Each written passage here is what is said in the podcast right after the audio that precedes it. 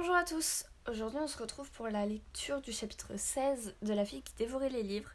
Euh, je suis désolée de ne pas avoir euh, lu vendredi, mais euh, comme je vous l'ai déjà expliqué, c'est assez compliqué en ce moment de faire des podcasts et ça va pas s'arranger pendant tout le mois de mai. Du coup, je vais essayer de lire le plus souvent possible, bien sûr, mais ça sera plus tous les jours. Euh, on a atteint la moitié du livre, donc euh, je pense que ensuite ça ira peut-être euh, assez vite pour la fin de ce livre, mais je promets rien.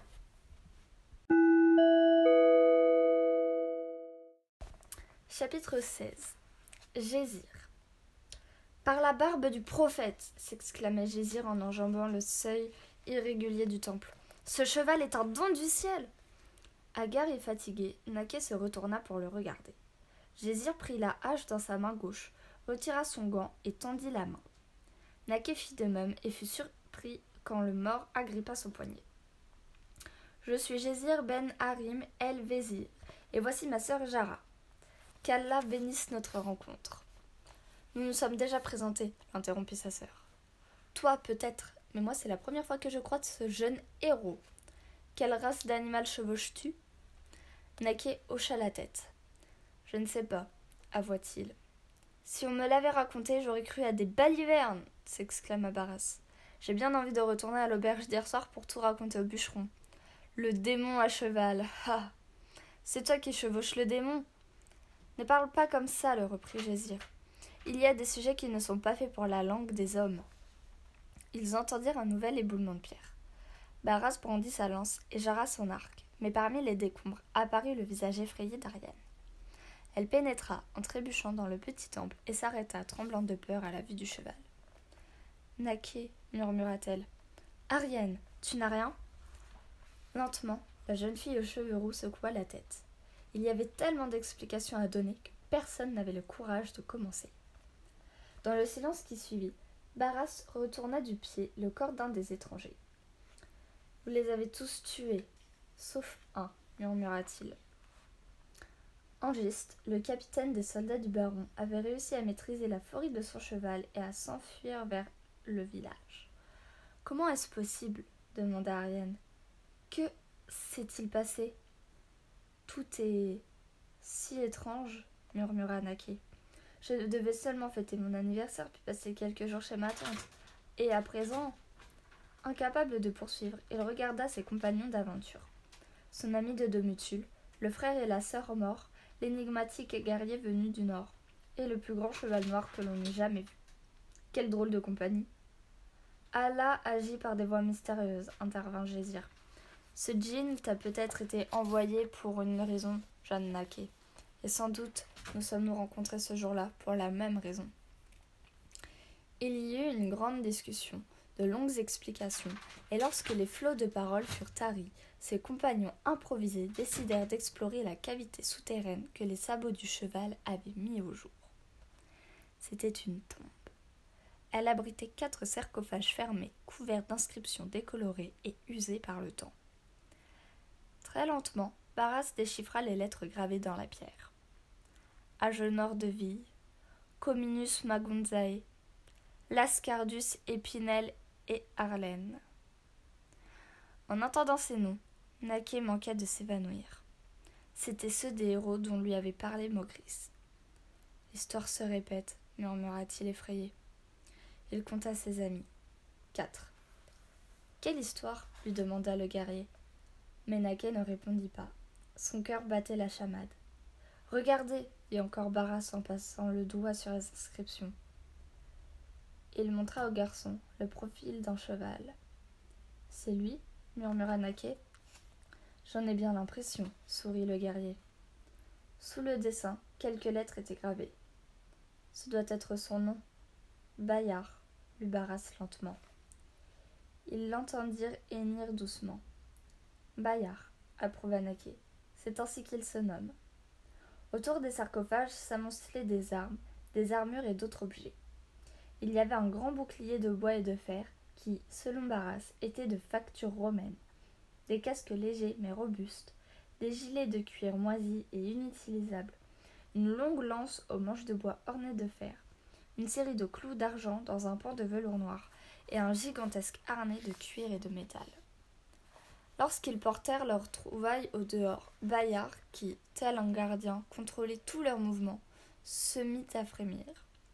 À la vue du harnais, le mort demanda Et ça Qu'est-ce que c'est? Ils déposèrent à terre l'amas de fer et de cuir, et le cheval leva la tête, dilata ses énormes naseaux, et poussa un hennissement.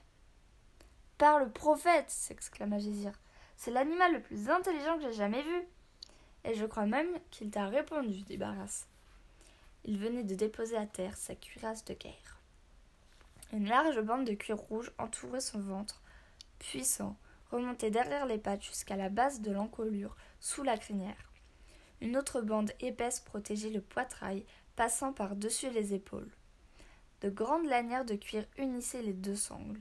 Elles partaient du milieu du dos entre les omoplates, couraient des deux côtés de l'encolure, se rejoignaient au milieu du poitrail, puis au-dessus des pattes antérieures. Une lourde cuirasse en écailles de fer grosses comme des calices était fixée à la bande pectorale. Deux boucliers de forme allongé protégeaient les flancs. Des protections de cuir sombre avec des clous de fer entouraient ses sabots. Enfin, une plaque de fer profilée, large comme un bouclier, protégeait son front. Ainsi harnaché, Bayard était impressionnant. Soudainement transformé en créature de légende, il avait l'air farouche, terrifiant. Quand ils eurent fini de le harnacher, tout s'accéléra. Ils arrivent cria Jara qui était resté faire le guet sur les ruines. Combien demanda son frère en la rejoignant rapidement. Trop répondit la jeune fille. Il faut partir. Tous accoururent pour regarder. Sur le sentier qui descendait vers Guimiliane, les premiers cavaliers apparaissaient entre les arbres, par dizaines. D'allure sauvage, ils portaient d'étranges armures et empoignaient des lances et des haches.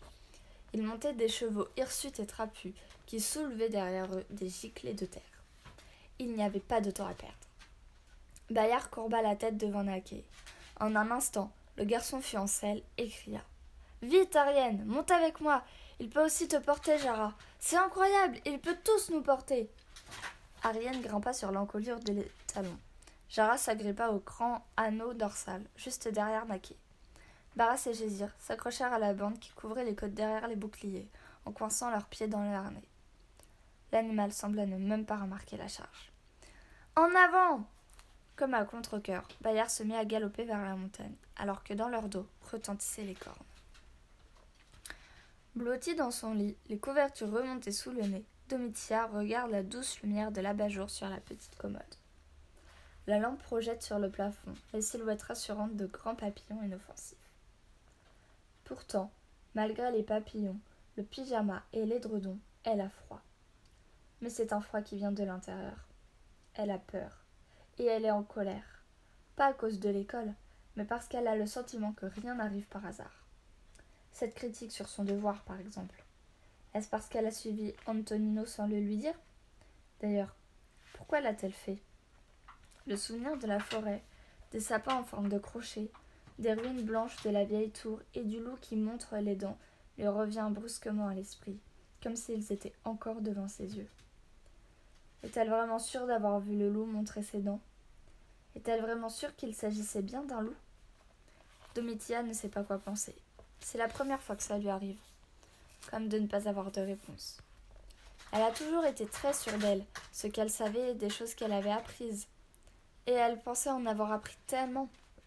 Pourtant, depuis qu'elle a commencé à écouter les histoires de M. Antonino pleines de guerriers, de meurtres, de trahisons et de sombres présences dans les bois, sans parler de ce cheval effrayant, tout semble avoir changé. Ce n'est que mon imagination, se répète Domitia en regardant les papillons de lumière sur le plafond de sa chambre. Son imagination qui donne soudain vie à tout ce qui l'entoure. Chaque objet, chaque lieu, sa maison elle-même semble bouger et se transformer, et le vent à la fenêtre souffle implacable et menaçant. Les minutes passent comme des heures et l'édredon semble rempli de glace. Domitia regarde dehors, à travers les volets qui laissent filtrer une nuit toujours plus épaisse. Soudain, elle entend un bruit. Elle se redresse sur ses oreillers. Quelqu'un ou quelque chose gratte à la porte d'entrée. Domitia se retient de crier. Elle réussit à se persuader qu'elle s'est trompée lorsqu'elle entend à nouveau ce bruit étrange. Elle ne se trompe pas. Il y a vraiment quelque chose qui gratte à la porte. Elle se cache sous les draps, ferme les yeux et prie pour que cela s'arrête tout de suite. Puis brusquement, elle se secoue. C'est juste mon imagination, s'exclame-t-elle d'une voix tellement forte qu'elle est sûre que tout le monde l'a entendue. Et pourtant non. La maison est calme et silencieuse, et il n'y a personne qui gratte à la porte. Mon imagination, se dit-elle, à cause d'une stupide histoire de bataille imaginaire, et à cause des oiseaux, ces oiseaux qui l'observent, comme ceux de Maugris. Elle écarte ses dernières pensées, puis elle sort du lit, pose ses pieds glacés sur le plancher, et à tâtons cherche ses pantoufles. Le prix de la lectrice de l'année qui brille sur son bureau lui donne un peu de courage. Elle tourne la poignée sans faire de bruit, cherche les escaliers dans l'obscurité et descend au rez-de-chaussée. Ce n'est que son imagination. Elle écoute le silence rassurant autour d'elle, regarde le robinet brillant de l'évier comme si c'était un instrument magique venu du Moyen Âge, déverrouille toutes les serrures et ouvre grand la porte. Oh non s'exclame Domitia. Un rouleau de feuilles dactylographiées, maintenu par une bandelette, est posé sur le sol. Sur cette bandelette, elle distingue la trace de deux rangées de dents pointues.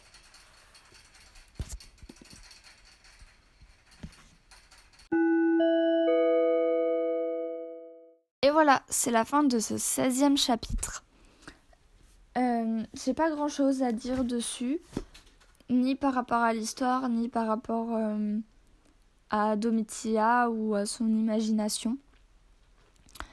Euh, je ne sais pas quand. On se retrouvera pour la lecture du chapitre 17. J'espère avant la fin de la semaine. Et sinon, euh, il sera posté vendredi. Parce que vendredi, je pourrai. Voilà. Sur ce, moi, je vous dis au revoir et à bientôt pour la suite de la lecture de ce livre.